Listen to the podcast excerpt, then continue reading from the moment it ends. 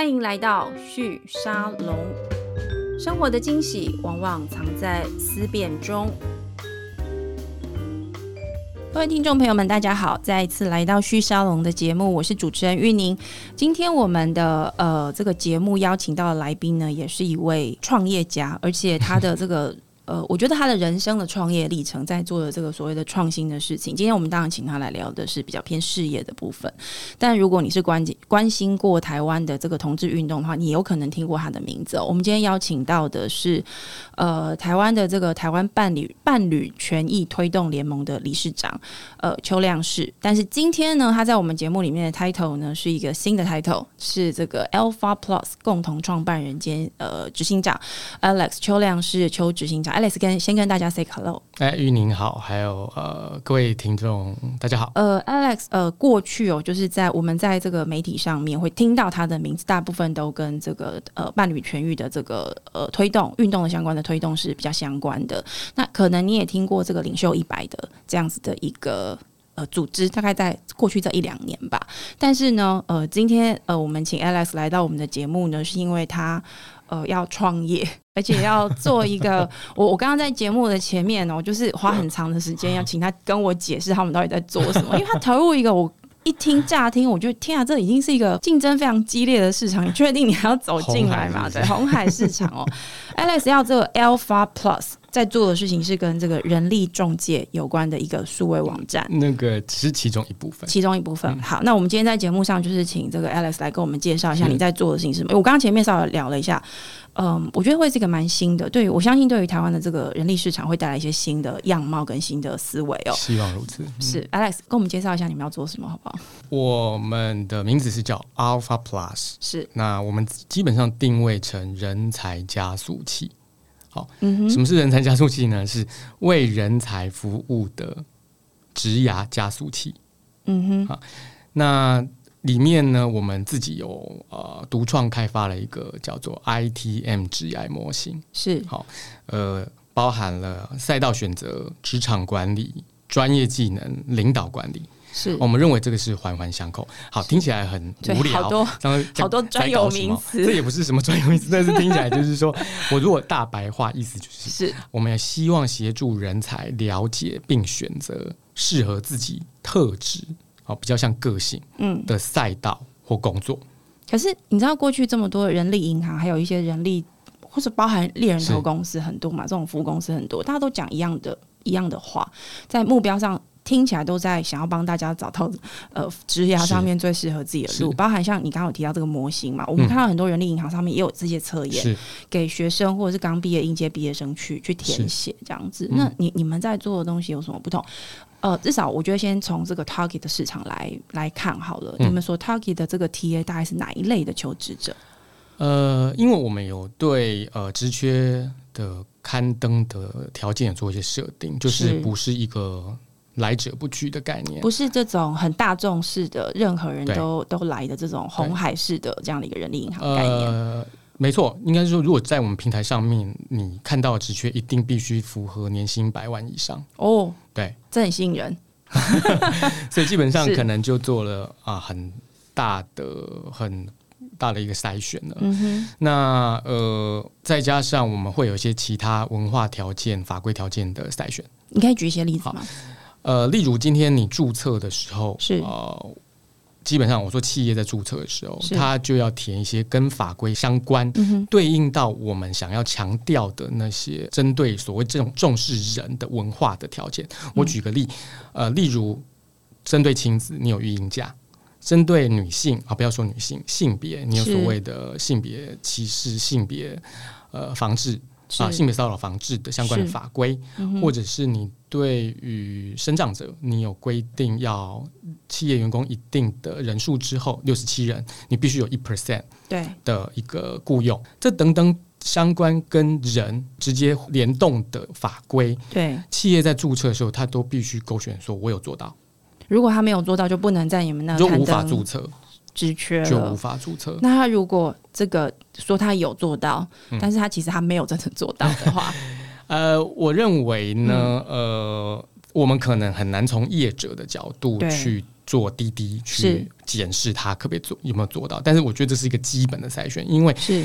好，我觉得这个相对性而言，至少你相对于一般的数字平台，或者甚至 Hunter 好了，嗯哼，连这个都没有，是你等于是自我检视。承诺自己说哦，我有做到这件事情都没有。嗯哼，那我们希望每个企业都是有良的企业，可以 并且诚实的回答说，哎，你都有，因为这基本上是法规，你没有做到就是违法。没错。那当然，我们也知道有很多企业其实是有上面法规是一套，自己做一套。对，但是。呃，这个我们就很难去控制。那当然，有一天我们的平台大到一种程度，我们确实可以去做一些滴滴的滴滴，对不对？甚至从一个比较正面的角度，我举办颁奖的典礼等等，用各种方式去检视。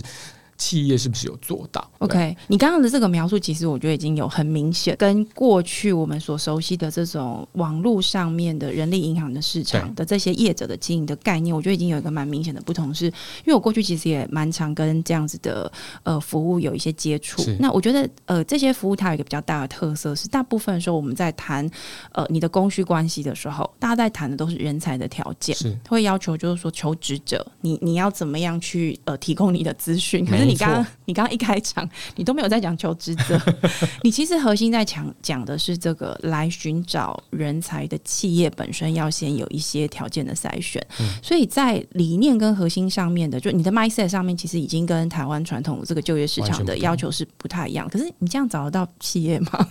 我我这样问会太直接。我觉得我稍微再补充一下啊，就是说，如果说。呃，玉宁听到这里就觉得企业不多，那我们接下来可能 就代表我我我觉得你在做一个运动哎，我刚刚前面在听讲就觉得，你确定你这是一个商业商业平台吗？呃呃，我觉得这个我们待会可以再聊到，我认为这绝对是个趋势，是应该这样讲哦。除了刚刚讲这个硬条件，你必须符合法规，必须有年薪百万以上才能上架之外，对，我们其实会不会有加分题？加分题就是所谓的我们自己有独创的一套哦，就是梯形企业的概念。这个梯是取自英文。文字 talent 的第一个字母 T，什么意思呢？就是我们想要呃，针对以人重视人为呃核心的企业的文化的指标，我们归纳了目前有规划了七十个指标来评估九个面向。这九个面向包含了女性，对。哦，LGBT 就是多多元性别族群，亲子、生长、员工照顾、鼓励学习，是。多元文化。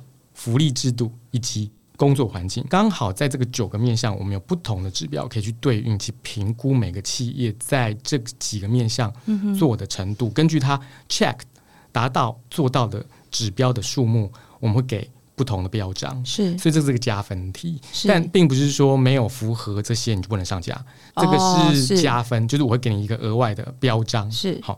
那回应刚刚玉宁啊。编辑说的，就是说，到底有没有多少企业可以符合？我觉得这是个趋势，就是说，以现在的新创或者比较有意识的呃年年轻的企业，其实普遍都蛮重视的。OK，再来就是外商，嗯普遍外商也都一定有这样的一个相关的福利制度也好，或这样的文化也好，对，来 support。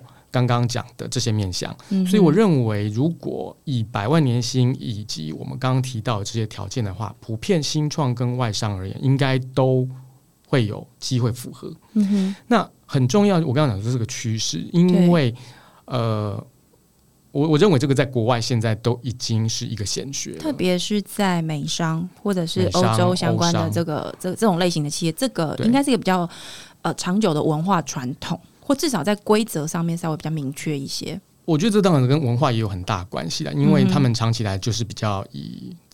呃，individual 为导向嘛，那是，所以他们非常重视人的权益，那也重视人的发展，所以在各个面向，不管是制度啊、文化啊、理念上面，都非常重视这些刚提到的这些元素。是，所以他们如果要达到我们自己所设定，呃，我们平台上面设定这些指标，其实都相对容易很多。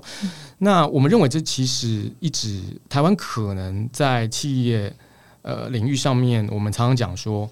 呃，有很多企业当然会讲说啊，我很重视人，对啊，人是我最重要的资产。是，可是其实这个资产到底是 asset，嗯，还是 property？是啊，我觉得我们普普遍台湾企业可能都把人当做 property，就是因为我付你钱，所以我是老大。对，就是花钱在买你的劳力或是脑力，对不对？嗯，时间。甚至我我身边有一些我看到的一些经验，就是他仿佛就认为我在休假之后继续的使唤你，好像是一个天经地义的事情，是或者叫他去处理自己家里的一些。呃，特别在事务家族企业里，有时候会看到这样的一个一个现象，或是或是从从来没有上过班，就是自己创业的人，更有可能会发生这种事情。是，可是现在的一般的员工，或者尤其年轻世代，怎么想说你你到底是找我来？干嘛的？我我这样听起来，因为我们都说现在是一个大招募时代嘛，就是说，呃，企业在求财的这个求财，就其实企业求财一直都是这样子，对。然后要找到好的人才，从来都不是一个容易的事情。没错。但我们说大招募时代，它其实呃隐含的一个概念就是说，真的很好的人才，大家是用抢的。嗯。对。那过去我觉得台湾人力市场，我们在讨论这个题目，特别是媒体端，我们在讨论这个题目的时候，大部分的时候，我们比较关注的是产业。嗯，就是说，比如说像台湾制造业，当然就大家都知道很强嘛，对，所以像电子业啊，大家会呃，我我很小的时候，大家会说这个新贵，就是电子新贵们。那当然现在大家都不觉得那是新了啦，但相对还是比较贵，就相对来说，这个还是一个相呃比较好的一个这个，我们说从薪资的这个福利的角度去，他会觉得那是比较好的一个方向。但是我们很少去谈说所谓的这个好的工作本身，它背后隐含的是，比如说像你刚刚谈到的。东西亲子这件事情，还有什么像育育婴假，嗯，或者是说他在这个性别上面是相对的 mindset 比较友善的，对，符合这个 LGBT 的这样的一个概念的。那这个事情，我觉得，呃，我为什么会说，我觉得感觉你在做，还是在做个比较偏运动的事情，是说。嗯，如果我今天这个事情在一个社会里面它是不成熟的，那你就是要去推动它，比较辛苦一点点。但如果它是相对比较成熟的，那就有一个推力跟一个引力，它同时正在发生当中。我我比较好奇的是，你们看到了那个引力是什么？意思就是说，今天这个人才的需求方，也就是说对企业来说，他要去做这样的一个事情，意思就是说他在别的地方不需要啊，因为在别的人力银行的这个市场比较是这个这个。呃，买方市场，买方他他就说，哦，我现在就是有这些职缺，那你就来找这样子。可是你的这个结构，我感觉比较是卖方市场的概念，就是说企业来这里。然后呢，他站上这个地方，他告诉大家我有多好，嗯，然后呢，用这个方式来吸引这些呃好的人才，愿意来这个地方找到这些好的企业，然后获得好的求职工作。包含你这边也筛选了一个条件，是我相信也是一个很在台湾市场很受注意，就是百万年薪嘛，这是一个基本的指标。对，所以你看到的那个市场的引力是什么？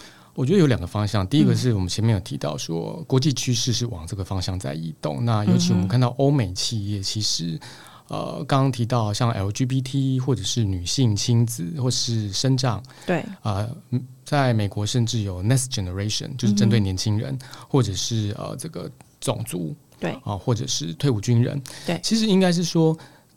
对于不同呃族群的支持，或者是说创造一个呃福利很好、呃环境很好的一个工作环境，在欧美企业这件事情是一个吃饭喝水的事情，是这是他们的 DNA。嗯哼，然后而且已经做的这么的极致的情况之下还不够，是很多国家都还会制定法令要求，比如说你今天在。员工雇佣上面，你要怎么样的多元性？哦，你的董事会的组成里面，甚至要少数族群，是不断的在往这个方向移动，甚至是会有罚款的。是那很多大型企业，不要说大大型企业，中型企业，我们念得出来，像 Nike，对，或者是呃很多金融机构，他们甚至在这个呃。公司内部会设置所谓的 CDO，对，叫做 Chief Diversity Officer，是，就是为了让你的 recruiting 跟升迁在公司里面的每一个族群都有平等的机会，比较多元的这样子的一个呃状况是能够存在，用来检视你的这个组成是不是有多元。是，那呃，我要讲的是说，其实这个一直在往那个方向移动，而且做的越来越极致，不管是企业自己自发，或者是。呃，法规政府的要求为什么会变成这样？嗯，因为社会的期待是如此。嗯哼，好，那我举例，例如这一两年风起云涌的 BLM，对，好这个运动是，或者是去年最最一个大新闻，在美国的德州的反堕胎法，嗯哼，这类的新闻其实都引起企业很重大的关注，已经到了一个什么样的程度？今天在 BL 运动里面，企业如果没有发声，嗯哼，民众会觉得你是不是？不支持是，所以他没有声音的话，他他会认为你不支持。他有一个这个价值观上面的判断，对对，就是说你你除了很会赚钱之外，对，你除了提供很棒的产品之外，对，你的你的价值观是否符合这个世代的认同跟要求？没错。那举例，就是说，呃，像呃，二零一五年美国同婚合法之前，有多少大企业是联署要求政府尽速通过同婚合法？嗯哼，那他们是。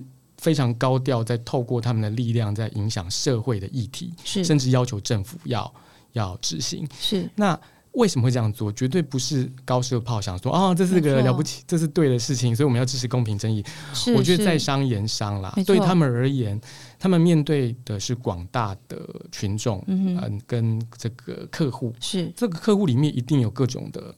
少数族群，嗯哼，啊，有女性，有亲子，有身上，有 LGBT，他们一定会是认为，在评估过后，我支持这个议题是有价值的。对，再来就是你为了吸引到多元跟优秀的人才，嗯哼，你可能也认为你在公司的内部这个环境，也要创造一个每一个人都觉得自己可以舒服做自己的一个职场文化。是，所以我觉得对企业而言，即便是在商言商，都是有很高很重要的意义。存在特特别是我我感觉还有个特质是，其实你刚刚也有提到，就是说我觉得世代的价值观其实正在发生变化。我觉得在台湾其实也是这样，就是说我蛮多的这个年轻的同事，我觉得他们对于他的这个职位，或者说他每天付出的时间去做的事情，他在意的已经不只是。这个金钱的部分，其实很多时候是他个人价值观的这个符不符合，还有重要是他职业成就感的这个路径。所以，我有时候都会自己觉得，我好像不只是呃付薪水给员工，其实更多时候，我觉得我跟我的我的同事们比较像是伙伴关系。有时候是这种人生上的伙伴关系，就他们也在成就我的职业，我也同时在成就他们的职业。但我我认为这个是一个蛮明显的一个世代观的差异。那我我刚刚在听你这样讲，我正在想说。呃，如果是设定上是这样的一个 mindset 的话，我相信之后在你们的平台上面会 meet 到彼此的企业跟人才们，他可能也会明显的有个价值观的一个集合性，在他的这个文化跟选择上面，比如说对这个员对这些 talent 对这些人才来求职的人来说，他也许。哦，基本可能百万年薪以上是一个基本标准，所以我相信你们会找到可能相对不会是 entry level 那么多的，对不对？比较是有一些些经验的，有一些专业五到十年左右的这个经验的，但同时他可能在挑选公司的时候，他也会很在意是这个公司它的。文化没错，他的这个制度是否符合他的这个人生价值观？也就是说，在世代选择上，有可能，当然不是百分之百，但我相信有可能，他会比较容易接触到的是比较年轻的世代，又或者是曾经有过这些外商经验的这样的一个呃专业工作者。那这样子的结构之下，我比较好奇的是说，呃，你们的这个获利的模式，嗯，会跟过去我们理解的这种人力银行会因为这样的不同而有所变化吗？呃，有很大的不同是，不管是市面上这些数字银行，是。或者是呃呃 hunter 是。猎财的公司，对，其实虽然 business model 有很大的不同，但其实他们有一个重要的一致性，就是都是为企业服务。我讲的这么直接，是因为他们是他们的营收来源是企业，企业付钱给他们做事。就是呃，刊登职缺是要上架费的，对，大概是这样。刊登职缺上架费，然后 hunter 就是呃，一旦把人呃介绍到企业成功之后，他会跟企业收取少的话二十对。五二十到二十五，多的话甚至超过三十五 percent 的是。高额的佣金。是。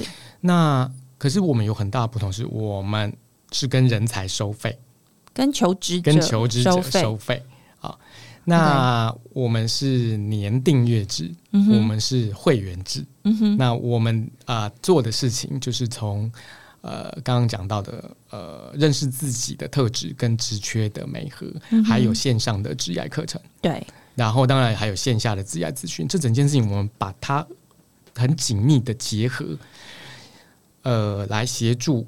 呃，器啊，这个人才在整个职业上的发展，所以我们才会说这个叫做人才加速器。那我说这个有很大的 mindset 不同，是说，因为对人呃数字银行而言，它是跟企业收直觉对。的上架费，所以它当然履历不管什么样的履历它都收，因为不用钱嘛，那大家也都愿意去上，对，去去刊登。那可是其实他收的是流量，因为他要的是最多的企业，不管三七二十一，青红皂白。大锅炒，好的企业坏的企业，他全部上来，因为只要给钱的就是就是好客户。他他比较是以就你刚刚讲流量为主，不管今天是供给方或者是需求方，其实都是越多的想要找工作的人在这边越好，然后越多需要这个找人才的企业的职缺数。越好，对。那因为猎才就又另外一件事情，他是收高额佣金，所以他的目标，他的目的是让这个交易发生。是什么意思呢？你没有想动的时候，我也要挖你，叫你去那家公司，因为真的好棒棒。嗯。那或者是说，企业在找人的时候，即便呃你手上没有好好的人才，对的人才，他也硬要把。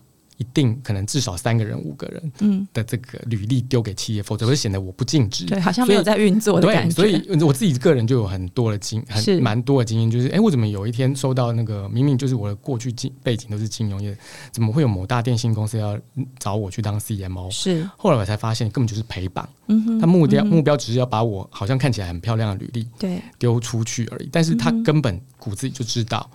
我不会被看上，但是他要满足他提供给企业这个人选的这个目标，所以当他以高额佣金为目的的时候，他就不呃所谓的人才适不适合这个公司，你有没有必要在这时候换工作？这些需求就被边缘化。嗯哼，那我们的平台是，既然是跟人才收钱，所以我们当然是跟人为人才服务。是，所以我刚刚讲说，从认识自己到到找到好的工作，到懂得好好上班，是我们等于是把这些串起来，然后协助你在你的职业的发展的速度跟高度，希望都创造更多的可能性。是，所以这样子，你们的平台在发展上面，其实还是可以看呃，想象得到跟现有的这些人力银行平台的一些相似性。当然，对，但是呃，你的团队、你们的公司，它在提供服务的这个核心上面，嗯，感觉组呃团队组成的这个重心会不太一样。例如，我刚刚听下来，其实呃，你们可能更多时候或最早期。呃，团队里面的组成需要有人去处理，比如说这个你刚刚提到这个训练的课程，或者是培训的一些计划的设计，嗯，或者是刚刚有提到，就是说你们其实自己有做了一个这个职涯模型嘛，就是让这个人才去测试跟理解自己的特质，没错，然后透过这样的一个特质结构之后呢，再去跟他讨论他应该要怎么样去精进自己，所以不只是平台，同时也是一个内容或者是服务的提供者，这个。做起来，因为你知道，我们自己也是做内容，我们都知道内容非常的昂贵，服务非常非常的昂贵。可是，如果你要成为一个这个 game changer，那意思就是说，一开始的投入其实要非常非常非常的多跟高。所以，我我接下来问你，就是说，那所以你们的创办团队是怎么组成的？背后的这个发想是是怎么来的？我觉得这不太容易。呃，可能在回答这之前呢，我先具体描述我们的服务，就是说，除了刚刚提到的这个职缺的媒合之外，是。呃，所谓的内容其实是 focus 在呃排除专业技能 hard skill，我们会排除这件事情，就不教写程式，哦没有。不教你这个财务管理什么这个等等，这个根本就是超级蓝海，而且我们也不会教的比别人好。嗯，但是我们有的是呃。对于你的求职法则、赛道选择，或者是你如何好好上班，你的职场生存之道，是哦，同才管理、自我管理、向上管理等等等这些比较软性技巧，但其实在你的职业发展非常重要的关键的课程的内容的设计是好，我们会有这方面的呃这个产出。那因为我们几个呃股东的背景都是。呃，我们自认为都很会上班。呃，就是如果大家不知道 Alex 背景的话呢，就是除了他曾经呃，就是他一直在推动运动之外呢，他其实在这个 JP Morgan 呃担任我我我要怎么描述你的工作内容啊？也是比较高阶的这个角色，而且在台湾是发言人的角色嘛？就可不可以以 JP Morgan 你的创业伙伴也是 JP Morgan 呃的同事吗？还是其实就是我过去的长官 Country Head。OK，就 是这个 JP 台湾区的 Head，台湾区的负责人。那呃，当然他就什么都管。那我本我自己是主要负责产品开发、产品行销跟这个整个品牌的管理。是，那当然同时担任发言人。那那两个人为什么？你们两个为什么这么想不开，要 开始创业呢？我我觉得就是我们大概在两三年前都不约而同离开了原本的领域，而且。目前都暂时没有再回到金融业，是。但我们两个呃切入的角度可能不太一样。我比较是从刚我们前面谈很多的，我觉得台湾的企业文化跟欧美的企业文化，这个对于人才重视这个 gap 非常的大。是，我是希望可以有机会可以。让它缩小一点。那我对这件事情是有热情的。是。那我们另外一位股东，就刚刚提到的我的主管，过去的主管长官，他对于人才培育，嗯哼，还有经验的传承是非常的有热情。对。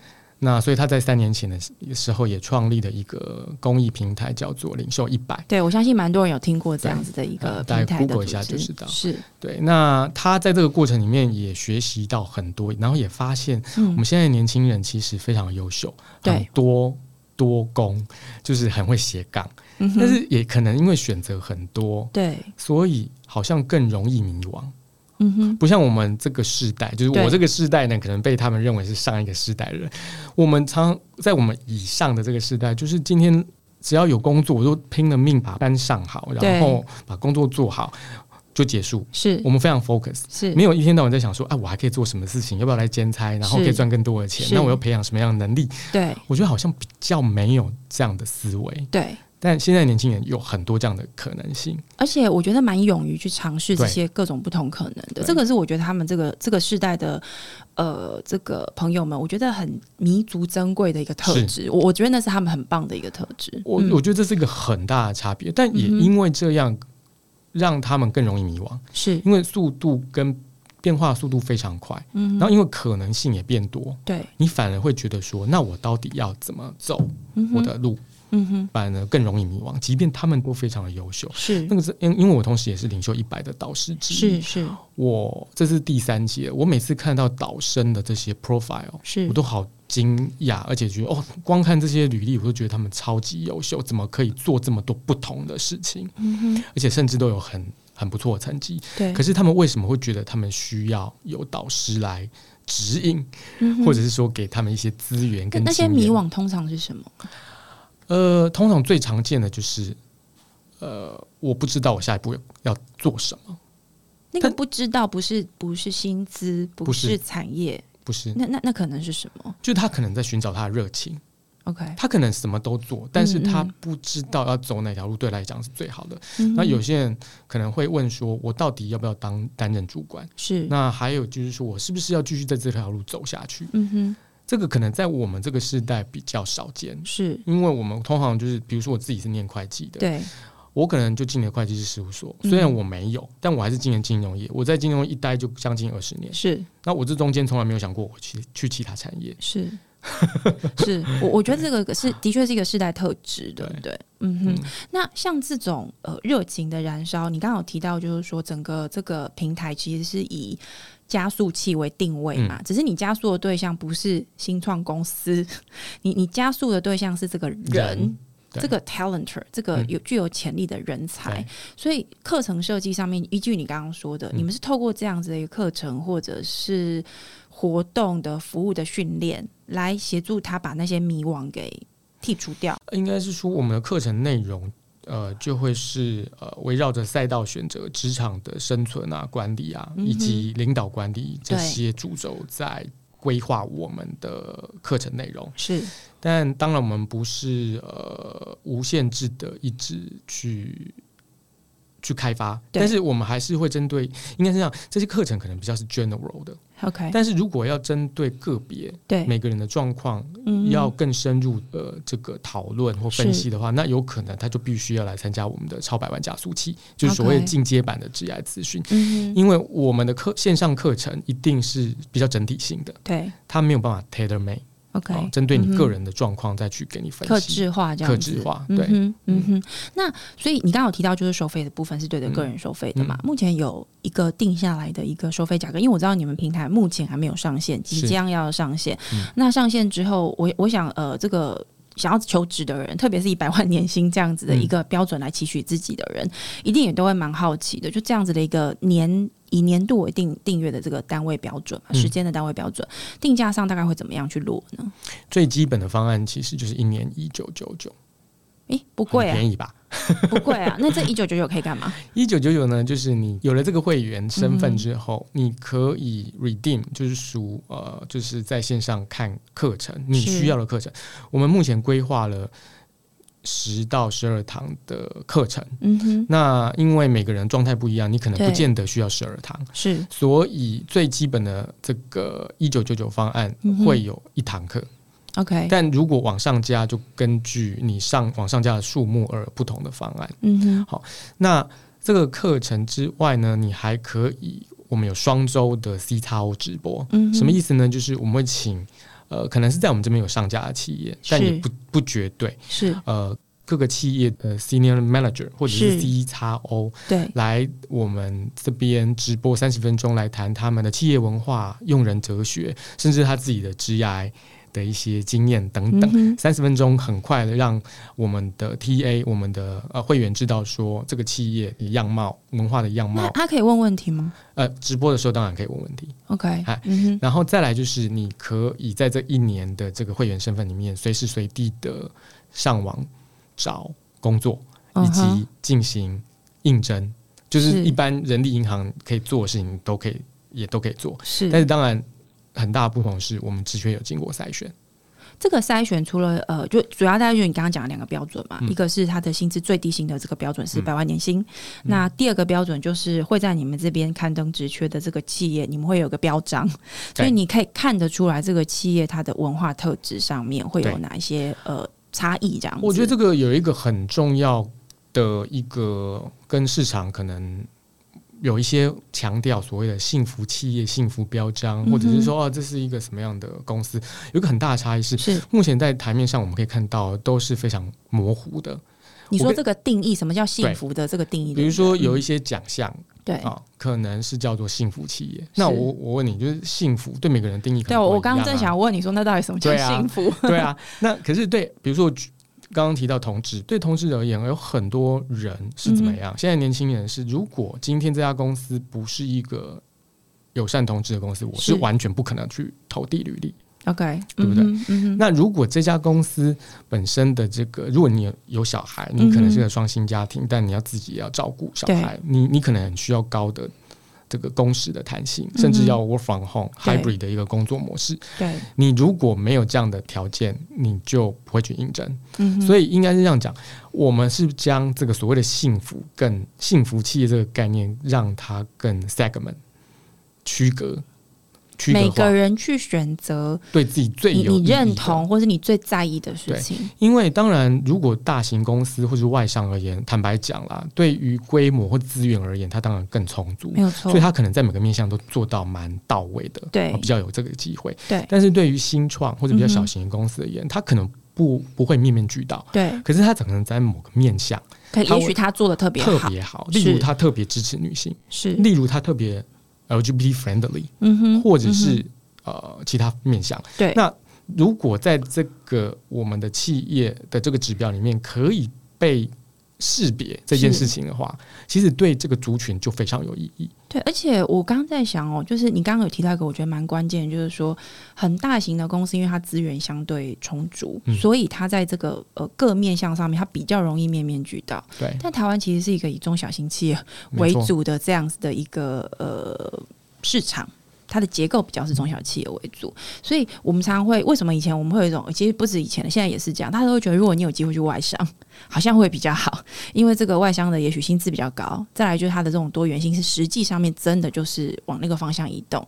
那如果是本土厂商的话，除非今天你去这个非常非常新创的年轻老板设立的公司，而且它可能相对来说还不能是这个家族企业，可能要相对比较偏这个行销啊，或者是这个软体公司，否则的话，在你刚刚提到的这些举例的这些价值上面，有可能就没有办法。有所期望跟期待，但一旦你们这样子做，如果这样子的一个我说运动，我还是想要用运动来形容它，因为我真的觉得这是一个一个价值观上的选择哦。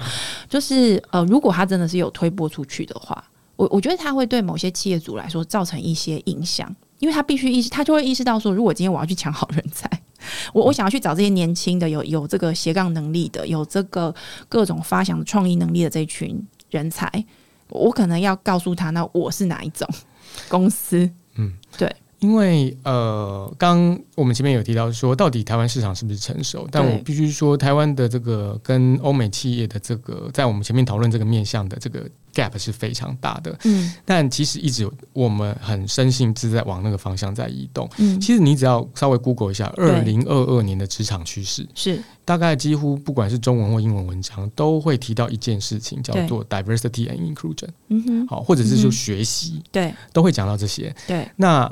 这代表什么？就是这是个国际的趋势。那台湾的企业不可能自外于全球。再来还有一个呃关键，就是刚刚我们有提到，是现在的年轻世代其实已经不是只看重薪水跟抬头而已。对，除非你可以给千万年薪，那我当然硬着头皮。就就不，我觉得现在有些有些朋友，就是你给他多少钱，他可能都搞不好他都不会去。对，但所以这就是已经不，现在年轻人不是只看钱而已，而是我认为。我今天的消费的产品，我去工作这家公司，跟我的价值观是不是有一致？其实我我我那天在看这个，因为我们在今天录音的同时，其实刚好这个乌俄战争正在呃蛮蛮严峻的进行当中。我觉得这一次在我在关注这个国际新闻的时候，我有一个蛮大的体会是，呃，蛮多的国际型的公司都在呃战争爆发的，我印象中大概第三天左右吧。就纷纷的表态，没错。那我我觉得这是一个很明显的一个趋势哦。这个我不确定是不是跟疫情有关，因为我觉得过去这两到三年疫情，或者是说整个这个全球市场的这个人才流通哦，或是包含你刚刚提到的一些市场的这个时代价值观，我觉得很有趣的是说，过去我们很少看到呃这些国际型的跨国企业。对于他所经营的国家的市场，发出这种比较是纯社会价值观上面的一种表态跟选择，大家都会说在商言商这样子。但这样的一个趋势，我觉得在这次乌俄战争当中，呃，显现出它可能也是呃明显的表现出刚刚就是 Alex 你你所提到的，就是世界转变的速度可能比我们原本想象要更快一点点。嗯，我认为疫情当然有推波助澜，可是事实上这样的现象是在一直在欧美的企业里面有发生。是，就是在台湾，可能我们的企业是针对政治或者是比较有争议的社会议题，我们通常就不去碰触。对，但是在欧美企业，他们都会非常积极的 involve。表示他们的价值选择，对不对？没错。所以刚刚讲到，不管是乌俄战争也好，或者是 BLM，或者是同婚，对，或者刚刚提到反堕胎，是都。有非常多的企业是表态支持，用不同的方式在进行他们的就是支持或反对。例如，他可能会就决定，我不去设厂，我不去投资。对，没有错。甚至不要说是对社会议题好了，Facebook 曾经因为一些呃广告的策略，没有错，而引发有一些呃歧视上面的一个这个。呃，可能的状况发生嘛，所以就引发其他的广告主说：“哎，那我们在未来一年不会在这边下广告。”下广告，嗯哼。所以这显然不会不不是一个持续在发生，而且越来越越是一个趋势，就是普遍，对不对？你看，越来越普遍，嗯，普遍。但是如果今天假设我们真的可以在商言商，嗯啊。生意就是生意，政治是政治。如果可以真的切这么开的话，我相信没有企业愿意去碰触。是，那为什么他们会这样做？一定就是社会期待。是，这个社会期待包含了刚刚讲的是员工，嗯包含了客户，嗯哼。所以我觉得台湾企业过去长期以来不碰触争议议题这个状态，未来一定不可避免。例如最简单的，对，在台湾特有的议题是两岸，是没有错。对对，那未来这都要会。到底会走到什么样的程度？是企企业会不会有一天要被逼迫要做一个选择？对，不，这个其实我们在呃前面几集的节目刚好也有聊到相关的议题。那其实大概你看得出来，就是说这是一个选边，你慢慢的会必须要面对一个选边站的这样子的一个呃国际关系的一个结构。事实上，我刚刚会为什么会提乌俄战争，是因为我我觉得乌俄战争它有一个很特殊的地方，是它在选择的是国家。他在选择是说哦，因为发生这个战争，而呃，这个俄罗斯他是挑起战争的这个国家，所以我这个公司接下来在俄罗斯我要停止营运，对，那个那个真的已经是国家的选择了。那你刚刚提到了蛮多比较是价值观，比如人权呐、多元这种，我觉得它可想象的程度比较高。但是当有一天有一个战争发生的时候，而这些企业会去做这个选边站的选择的时候，我觉得就是呼应你刚刚说的，我们来到了一个新的时代。那我觉得台湾其实比较有趣的是，我们其实有点被。我们我们刚好又是在那个漩涡中心，所以我觉得对企业主来说，去思考跟去呃评估他他对于人才的这这个价值观的这个说明，会包含这个雇主品牌。我觉得这其实是一种雇主品牌的一个一个一个表现嘛。他其实要考量的因素已经越来越多了。嗯，对。那呃，节目的最后，我想要请教 Alex 哦，就是我我相信，因为你你你跟你的这个创办人，他们呃，你们两位都在这个就业市场其实很长一段时间，在 JP Morgan 的这个经验，也观察整个包含这个领袖一百这个 project，也很熟悉台湾整个这个 talent 市场的一个变化。我比较好奇的是，你们怎么看这个疫情之后？整个全球就业市场的变化，台湾就业市场的变化，那对人才来说，呃，他在接下来求职上面有一哪些重要的事情，或是怎么样去让自己拥有更好的这个找到好的工作的这个机会？你你们第一个趋势是什么？那你会给他们什么样子的建议？呃，这个是一个很大的题目，对，的确蛮大的。嗯，我认为。呃，疫情的变化其实坦白讲是在往导导致这个劳务关系，其实是在往这个有利方劳劳方的方向在移动。对对，就是企业被迫要从员工的角度去思考，例如最基本的就是 work from home。是好，那当呃你有工时。跟工作形态的一个选择，普遍的企业都有这个选择的时候，没有提供这样选择的公司，是不是就很明显的是趋弱势？对对，那所以，但这件事情听起来很技术面，可是它挑战的是传统企业的思维。过去我们可能在三年以前，对没有疫情的时候，你会觉得 work from home 这根本就是太爽了。对，你你我看不到你，就是在偷懒。对，哦，那那现在 work from home 是不是你会在家睡觉？嗯，就是会有这种。这种思维，可是现在你已经没有办法用这个想角度去思考，所以我觉得它挑战的是企业对于人的信任。是好，那就是呃，回到我们刚刚讲说，到底你是把人当做费用，还是当做投资？没有错。所以我觉得这个 mindset 的改变，呃，对企业而言是很重要的。你要怎么去从人、从员工的角度去思考，去支持他们的需求？对。在于所所谓的钱多事少离家近，哦，这个这个大家需求还是在，但是你可能还要 还要的是这个合理的支持、合情的这个认同，然后还有这个合作的态度。就是说，刚刚玉玉宁总编有提到说，你跟同事的互动，希望是一个。是一个互相合作的概念，而且我们在彼此成就彼此的职业。对，我觉得这个这个观念是非常好的，而不是说好像我付钱给你，我就是老大，你就要听我的。那我觉得。当我们没有那个牢固关系的时候，其实我们有机会还可以变成朋友，变成朋友。但不是的话，其实你为什么凭什么在办公室可以对我这样颐指气使？是，对，我觉得，我相信这是很多年轻朋友的心声。我觉得我我很幸运，就是我虽然好像不是年轻时代，但是我很很年轻的时候就意识到这一件事情，所以我并不是用这样的方式跟我的员工在。互动是那，所幸呢，其实符合现代年轻人的的的价值。所以，我我们讲这么多，其实就是除了这个工作形态改变，企业要被迫从人员工的角度去思考之外，对，就是你就是要把把员工当做人对待。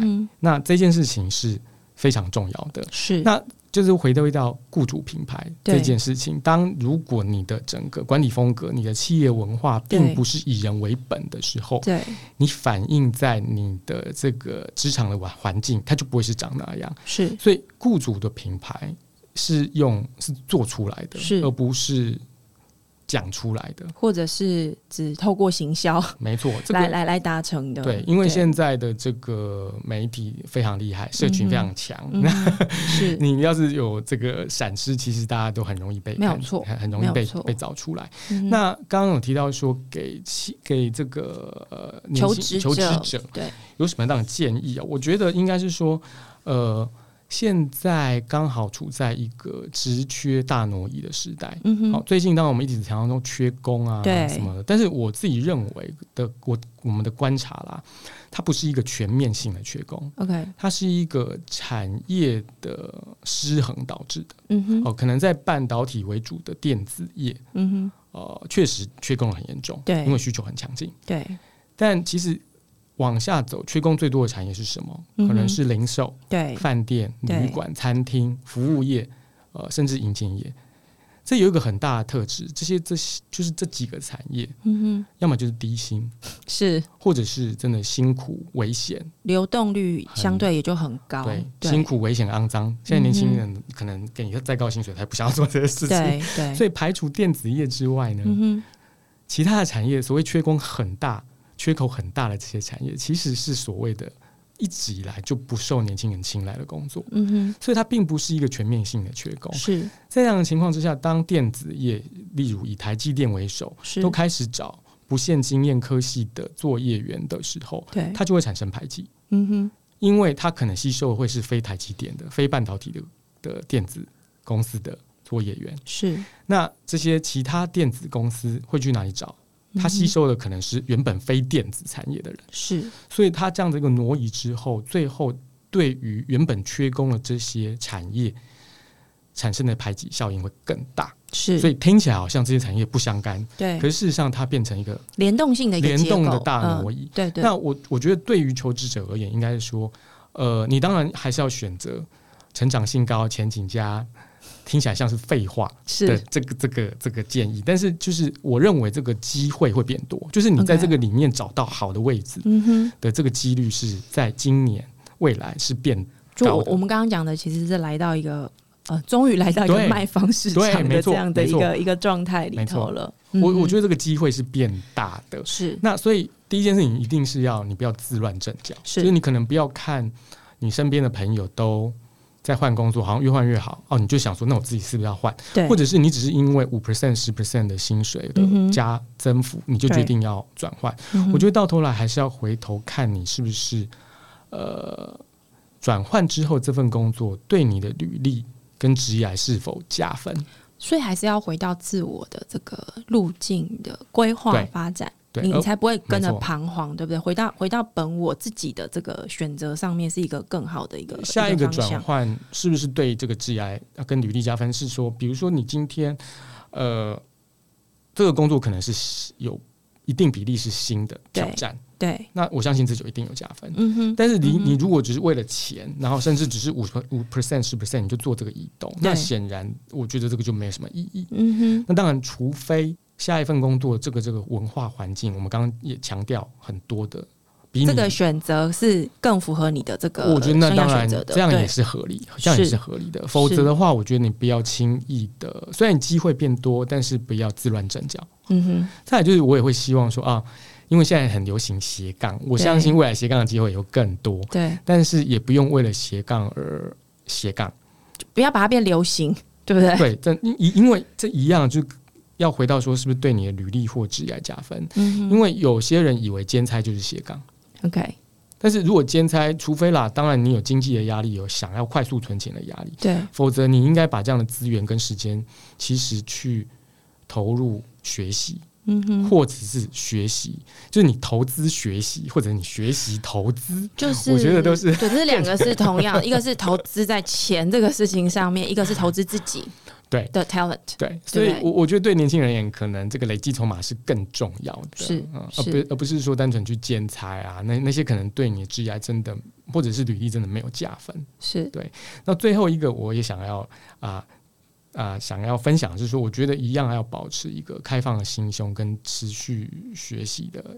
心态，像我们刚刚讲 work from home，这个过去三年我们根本没有办法想象到。但是像我们现在又听到 NFT，听到元宇宙，当然这个可能都还很新，你也不知道它会发展到什么样的程度，是会不会跟自己有关？但它哪一天谁知道？对不对？嗯。现在听起来好像跟你的工作没有直接相关，可是未来它会不会变成你生活的一部分？那会不会甚至排挤到你的工作？是，例如现在小编仍然是一个很重要的一个职缺，对。但是我们也听到说，很多 AI 机器人写出来的文案，其实比一般小编写出来文案还厉害。好像记者已经很多是由机器人来来担任了。怎么办？如果有一天，呃，带来到这个这个这个地步，所以我我是想说，哎，你还是要。尽可能的跟保持世界的联动。是，那我觉得这件事情很重要。是，所以如果呃刚刚这个 Alex 分享的东西你也非常有兴趣、很有感的话，可以期待这个 Alpha Plus，嗯，呃，在上线的时候，你们的平台里头其实就会开始提供你刚刚提到的这些所谓的呃不让自己彷徨，你怎么样不不自呃自乱阵脚嗯。的一些。